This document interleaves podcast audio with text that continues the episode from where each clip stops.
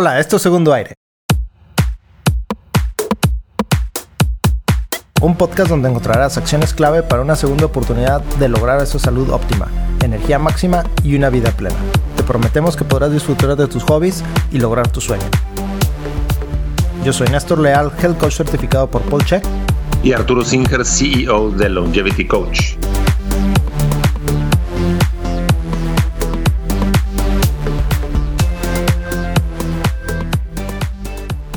Hola Arturo, buenos días. Hoy traemos mucha energía y vamos a grabar un segundo episodio. ¿Cómo ves? Muy bien, Néstor. ¿Tú qué tal? Excelente. Fíjate que eh, el episodio pasado me dio mucho material que pensar. Eh, por ahí, bueno, espero que a la gente le, haya traído beneficios y, te busquen a ti o a mí para, para poderlos apoyar eh, de, manera práctica en, en su tema de depresión y ansiedad y a través de una pues vida holística y, y entendiendo el problema complejo, ¿verdad? Sí, fíjate que yo mucho digo cuando menciono el podcast ante conocidos, amistades, etcétera, digo que es algo que hacemos realmente sin esperar nada a cambio y lo hacemos pues porque nos gusta y nos genera a nosotros mismos satisfacción y dopamina. Dopamina, exacto. Entonces, creo que nos estamos haciendo adictos a, a hacer podcasts. Eso es bueno porque estamos haciendo un bien fíjate que el otro día tuve una plática interesante con un vegetariano. Fue el fin de semana pasado precisamente. Y, entonces, pues traemos un pollito que íbamos a hacer a la parrilla, nos fuimos a una cabaña. Y él en el camino pidió pararse en una tienda y compró un, una bolsa de, de, frijoles ya refritos. Este, que incluso pues, ya nada más están así saliendo de la bolsa, ni siquiera los tienes que calentar y unas tostadas. Y de repente sacó sus tostadas con frijoles y... Y oye, pues ahorita sale el pollo. No, no, es que soy vegetariano. Entonces, pues le empecé a preguntar sus motivaciones. Que pues son buenas o genuinas. Eh, querer salvar al, al, al, mundo y no, no favorecer el, todo el tema del maltrato animal. Yo le decía, fíjate que nada más no te estreses si, si te, algún día te dan pollo y no hay nada más, o carne o pescado, eh, o sea, estoy de acuerdo en que muchos animales son maltratados y no debería ser. Pero te la voy a cambiar.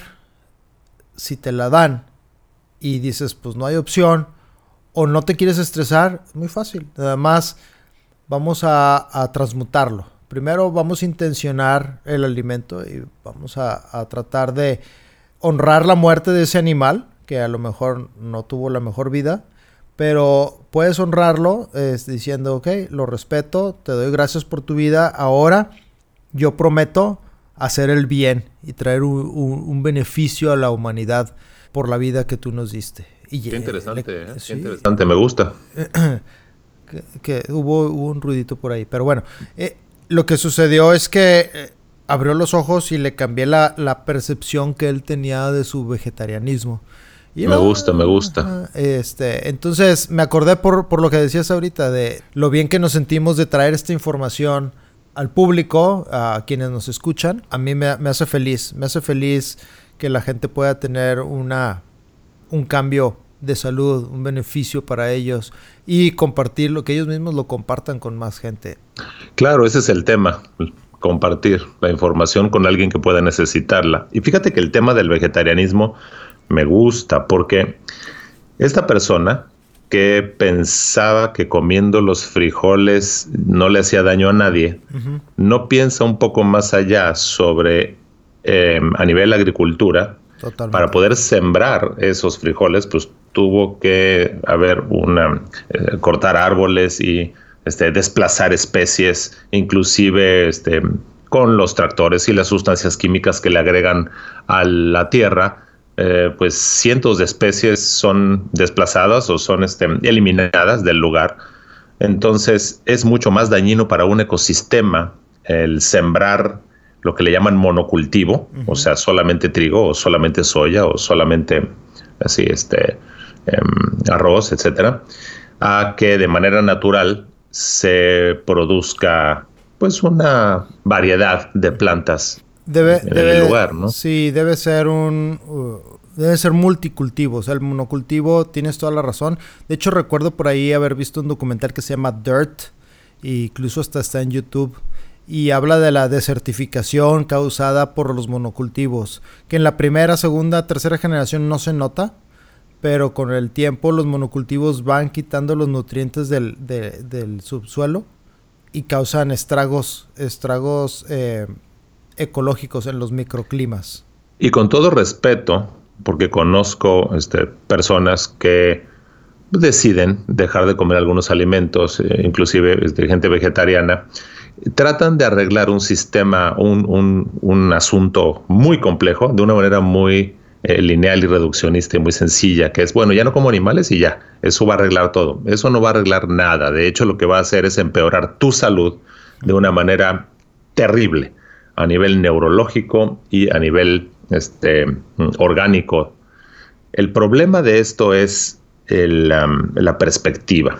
Entonces, Lamentablemente, para dejar de comer mm, nutrimentos de origen animal hay que tener mucha información, hay que conocer mucho de eh, la suplementación y de cómo puedo mm, seguir funcionando como un individuo sano, como un organismo sano, sin el ingerir este otro tipo de em, alimento. El problema que tenemos es que la carne y la grasa y los alimentos de origen animal son sumamente nutritivos y pues al parecer sí estamos diseñados para consumir este tipo de mm, alimento. Alimentos procesados y alimentos que tienen un origen exclusivamente en la agricultura mm, no presentan ni de manera conjunta ni combinándolos la calidad de aminoácidos que forman las proteínas que tienen un eh, eh, una función este, biológica adecuada. Entonces, insisto, es muy complejo el estudio de la nutrición humana, inclusive a nivel mm, nutrigenómico, lo que se está aprendiendo de lo que sucede en el cuerpo cuando te faltan algunos nutrimentos, pero también cuando empiezas a consumir sustancias que vienen en las plantas que no deberías consumirlas porque recordemos que las plantas también se defienden. Ellos no, no te pueden arañar, no tienen, este, no tienen uñas, no tienen dientes, pero sí pueden envenenarte. Tienen armas bioquímicas. Exacto, son muy eficientes. Sin irme más lejos, los oxalatos.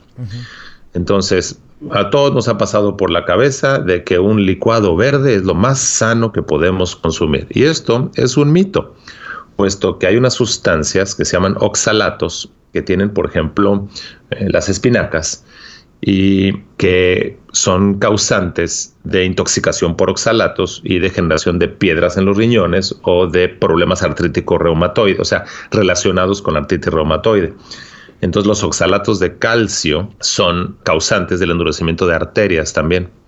Entonces, ¿cómo puedes pensar que en ese inocente, rico, fresco dulce y sin grasa y sin colesterol licuado verde que te estás tomando en un spa o en un centro de yoga o en tu casa, puede estar contribuyendo a que tengas ese ardor al orinar y que ya haya sido 20 veces con distintos doctores que te siguen dando antibióticos.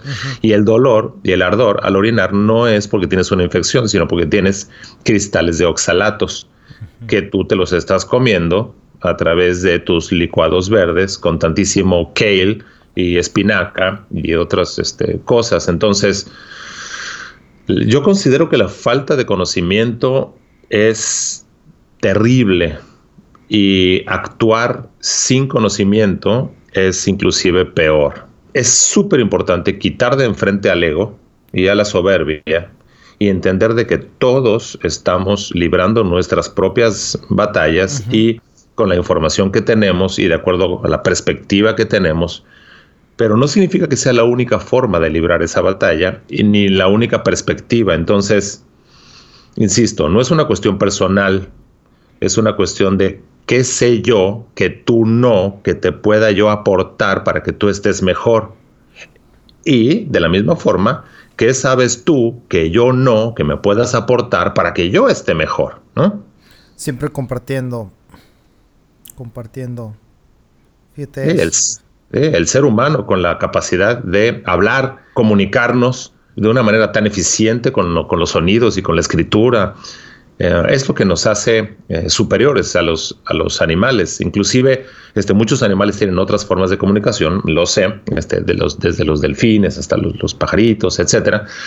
Eh, ahí hay este, comunicación inclusive química, ¿no? Feromonas, etc. Pero esa particularidad humana, que es exclusivamente humana, de poder armar palabras, ideas, hilar, comunicarnos, documentar es fantástica. Sí.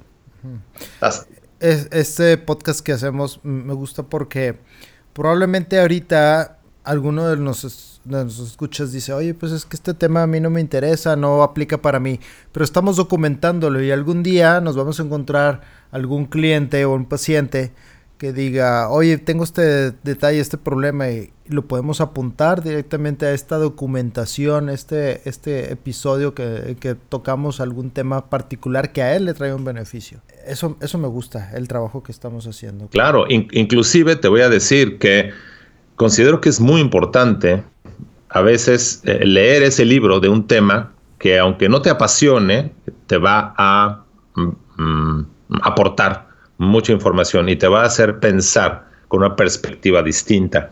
Uno de los libros que estamos revisando ahora es el de Black Box Thinking, donde comparan cómo la industria de la aviación em, ha evolucionado y cómo la medicina eh, eh, no de la misma forma.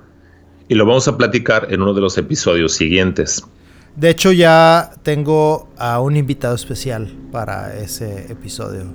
Maravilloso. Sí. y de regreso al tema te comento que sigo trabajando en el libro de antinutrientes. Es un libro que estoy escribiendo desde hace años y donde... Ah, recuerdo tu prólogo, sí. Sí, eh, la idea es mm, compartir, informar sobre aquellas sustancias que tienen las, em, las eh, plantas que funcionan al revés de lo que uno espera no te nutren, sino que te desnutren, inclusive a niveles de hacerte daño cuando el consumo es excesivo. Resulta que la naturaleza consiste en cientos de miles de millones de especies que están habitando un mismo este, territorio, un mismo ecosistema, y algunas de ellas eh, de manera simbiótica eh, se apoyan unas en otras pero otras son competidoras. Y cuando estamos hablando de especies competidoras, por ejemplo, un insecto que se quiere comer una semilla, esta semilla mm, es protegida por la planta, pues para poder continuar la vida y pasar la información genética a la siguiente planta. Y entonces generan em, sustancias eh, súper interesantes. Me viene a la mente las estatinas. Las estatinas, que las hemos mencionado en el episodio del colesterol, son sustancias que generan la muerte del insecto, son sustancias producidas por los hongos para que cuando un insecto empieza a devorárselo, este, se muera, porque limita el metabolismo del colesterol ah, en el insecto. Entonces, luego las compañías farmacéuticas este, pues, eh, aíslan esta sustancia y le tratan de encontrar un uso en la medicina. Algunos usos son muy atinados, como el caso, por ejemplo, de la penicilina, descubierta por Luis Pasteur hace muchísimos años y que ha salvado y todos los antibióticos han salvado incontables vidas. Y otras sustancias cuyo uso todavía no es práctico y están eh, guardadas en los laboratorios de las farmacéuticas para un futuro en que se necesite. Perdón, ¿de casualidad sabes tú por qué hay personas alérgicas a la penicilina? ¿O le tendremos que pues- preguntar a algún doctor? pues mira, hay que revisar, yo considero que hay que revisar de una manera muy individual eh, este tipo de, comentarios, porque ¿en qué consiste la alergia de esta persona en particular? Puede ser una alergia extrema como un choque anafiláctico que le pueda producir la muerte en cuestión de minutos o este, una leve urticaria o algún otro tipo de malestar porque entiendo que este tipo de sustancias, bueno, a nivel, a nivel eh, genético, a nivel hepático, hay personas que tienen eh, mayor eh, habilidad de modificar químicamente, de, no quiero decir este em, deteriorar, pero quiero decir este metilar y hacer, hacer que una sustancia tóxica ya no sea tóxica. Y hay gente que no. Entonces hay una componente genética para todos los químicos. Y por otro lado también el abuso de algunas sustancias genera, y sobre todo la fuente del antibiótico, porque hay antibióticos que son eh, exclusivamente sintéticos y hay otros antibióticos que están hechos por biotecnología que el sistema inmunológico humano interpreta como una proteína o una sustancia extraña y entonces genera toda una cascada de reacciones de producción de histamina, este tipo alérgica, pues, eh, debido a la fuente de este antibiótico. Entonces hay que ser mucho más específicos y mucho muy cuidadosos si ya se te ha detectado una alergia o una sensibilidad a un antibiótico. Mm, oye, hoy ando muy preguntón. Ahí vienen dos preguntas. ¿Cuál es la razón por qué muchas personas vegetarianas sufren de depresión? Ah, y dos. Qué maravilla. Y mira, ahí te va la segunda. ¿Por qué necesitan suplementarse con vitamina B12? Este es un, ese es un típico caso donde la respuesta de la, de la pregunta está en la misma pregunta, ¿no? A ver, sorpréndeme. sí, resulta que hay algunos nutrientes que se conocen como esenciales y se conocen desde hace tiempo Em, porque mm, se sabe que el no ingerir estos nutrientes durante determinado tiempo, pues produce cambios negativos en la salud, inclusive la, muerte, si es que el cambio sucede durante suficiente tiempo. Entonces, hay algunas sustancias que se sabe que solamente vienen, sustancias esenciales para el ser humano, que se sabe que solamente vienen en alimentos de origen animal. Por eso indicaba anteriormente en el otro comentario que es súper importante el conocimiento de lo que vas a hacer con una decisión tan importante para tu salud.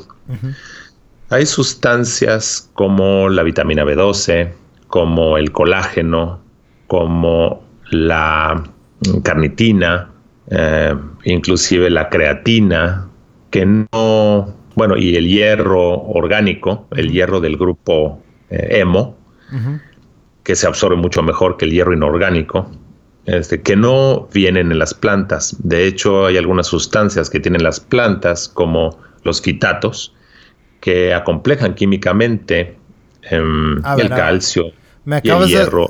me acabas de tronar unas neuronas, porque mi mamá siempre decía, tienes que comer frijoles para, para que tengas suficiente hierro.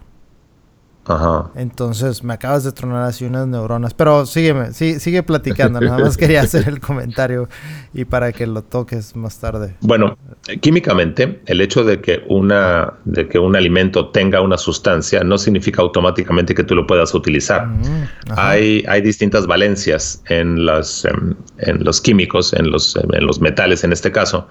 Y hay algunas que son de fácil absorción y otras que no son absorbibles. Entonces, no porque un alimento eh, en un estudio, este, en un laboratorio, haya aparecido alto en algo, significa automáticamente que te sirva a ti. Por ejemplo, un clavo es este alto en hierro. lo cual no indica que si te lo comes te va a ayudar a ti a la anemia, ¿no? Entonces, es este es una forma, insisto, es una forma reduccionista de pensar en un tema complejo. Te aseguro que mucha gente allá afuera no lo sabía, como yo no lo sabía ahorita. Pero bueno, entonces eh, te hice una pregunta de por qué es común que muchos vegetarianos sufran de depresión. Me dijiste que era muy interesante responder. Sí, hay algunas sustancias que tiene la carne que no vienen en las verduras y estas sustancias tienen un efecto directo a nivel neurológico. Entonces, cuando empiezan a faltar la disminución de función cognitiva es notoria. Y yo me iría directamente a la este, creatina. Mm. Todo vegetariano que esté escuchando este podcast y que haya llegado hasta este punto, le recomiendo que empiece a tomar mm, creatina desde ayer. Eh, esto va a evitar un, daño neurológico importante, este acumulativo, y puede ser más sostenible eh, la decisión que ha tomado. Aparte de, obviamente, este, eh, un, suplemento que tenga un hierro orgánico, no inorgánico. O sea, un sulfato de hierro no funciona también para los humanos, como otras formas de hierro. Y también este, vitamina B12, obviamente. Una cosa interesante que, quiero platicar es los caballos, que son herbívoros, que son em, animales grandes, cuya sangre es color rojo, al igual que nosotros, y tiene hierro, el grupo, el grupo hemo, que es este, una estructura química y en el centro está la molécula de hierro también aparece en la sangre de los caballos. Y los caballos este, solamente se alimentan de, vegetales. Claro, tienen un intestino especial con bacterias especiales que eh, pueden transformar la celulosa del pasto en glucosa, porque la celulosa es un polímero de glucosa y ellos tienen la enzima necesaria para digerirlo. Nosotros seres humanos lo que hacemos es comemos almidón, que también es un polímero de glucosa, y tenemos otra enzima, que es la amilasa, que hace el trabajo de, digerir. La cosa es que los caballos, ¿cómo obtienen entonces el hierro necesario?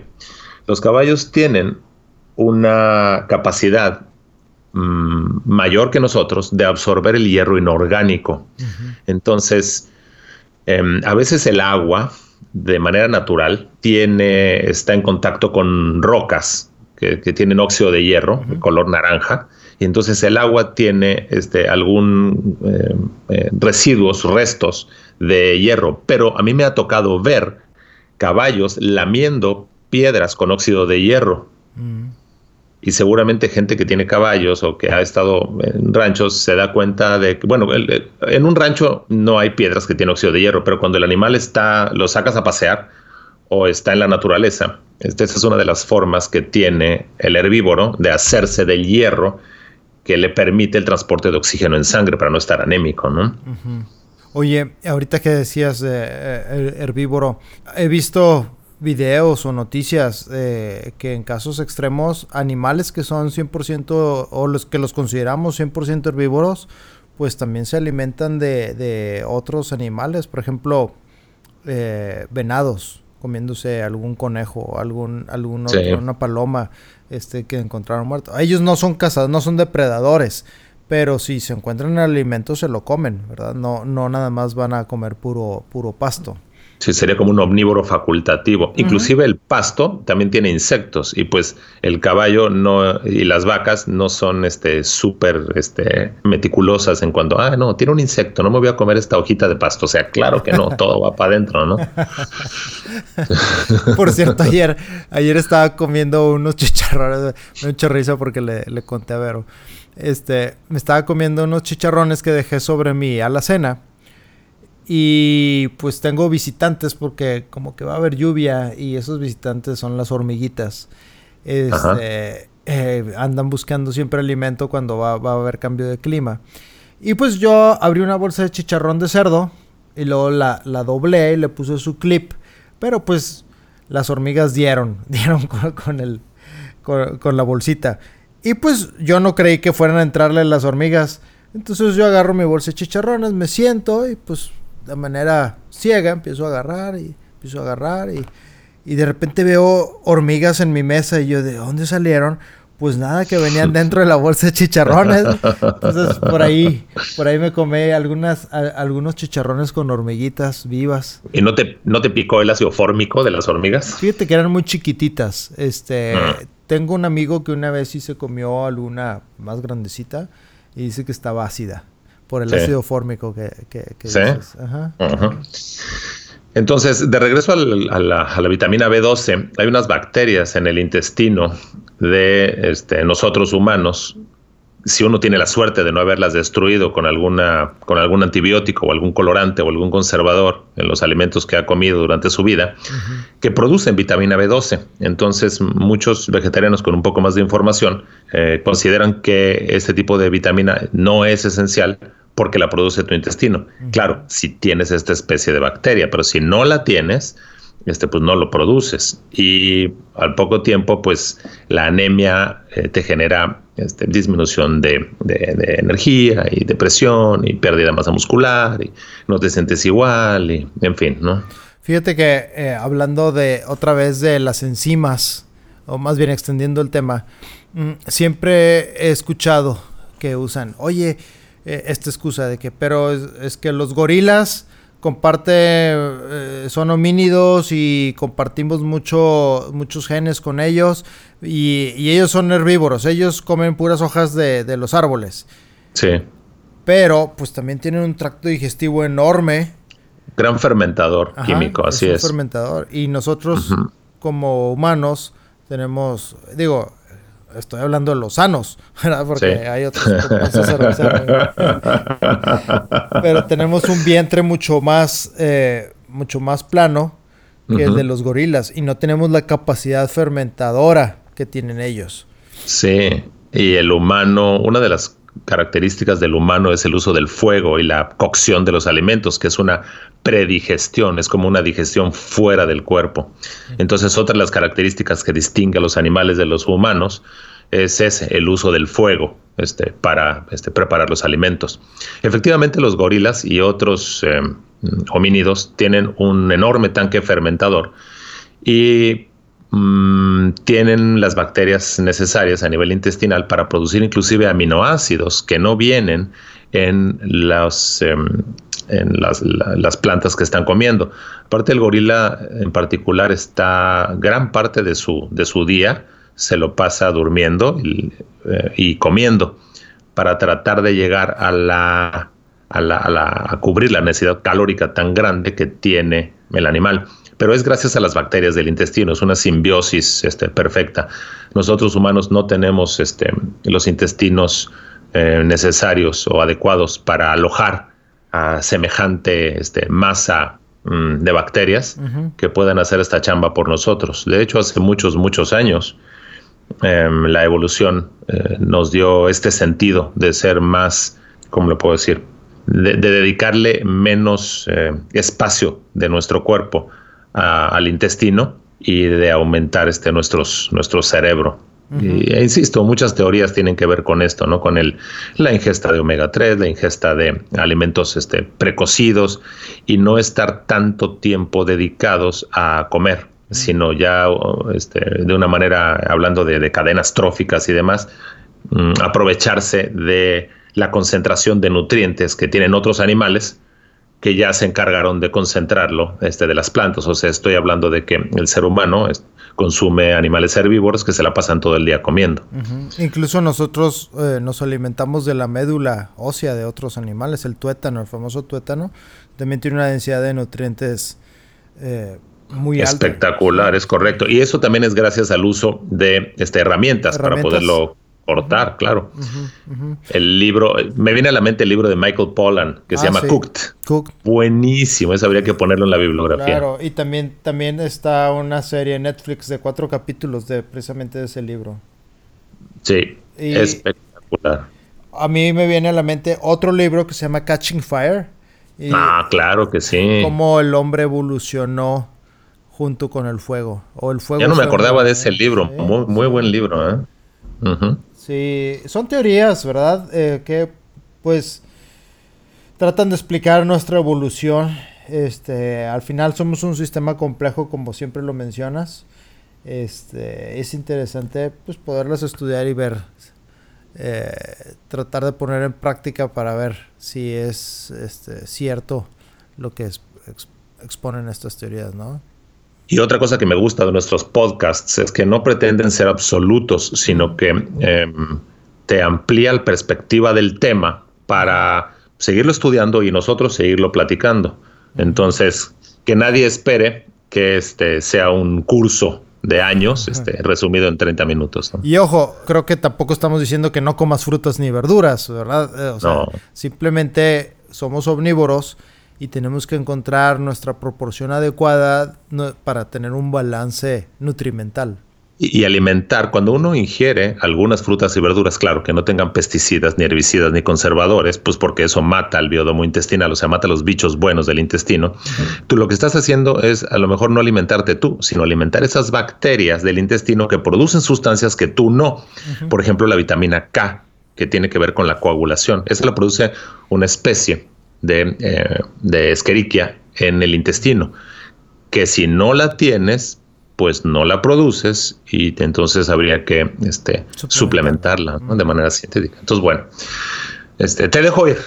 Gracias por la paciencia. No, hombre, ¿cuál? No se requiere paciencia con estos temas tan intelectuales y, nos apasiona. Eso es lo que me gusta platicar contigo. Muchas gracias, Néstor. Un abrazo. Gracias a todos en cabina. Gracias, Javier. Chao. Hasta la siguiente. Esto fue Segundo Aire. En la descripción del programa encontrarás nuestros datos de contacto y las referencias de los temas de hoy. Recuerda que puedes tener una consulta privada con Arturo Singer, Longevity Coach, y visitar la tienda épica de Néstor Leal. Si te gustó este podcast, suscríbete dejándonos una reseña y compártelo con quien esté viviendo un segundo aire. Este podcast fue producido por Arrabal Studio. Productores ejecutivos Carlos Urrutia, Chaco Urrutia y Javier Martínez. Grabación y edición por Javier Martínez.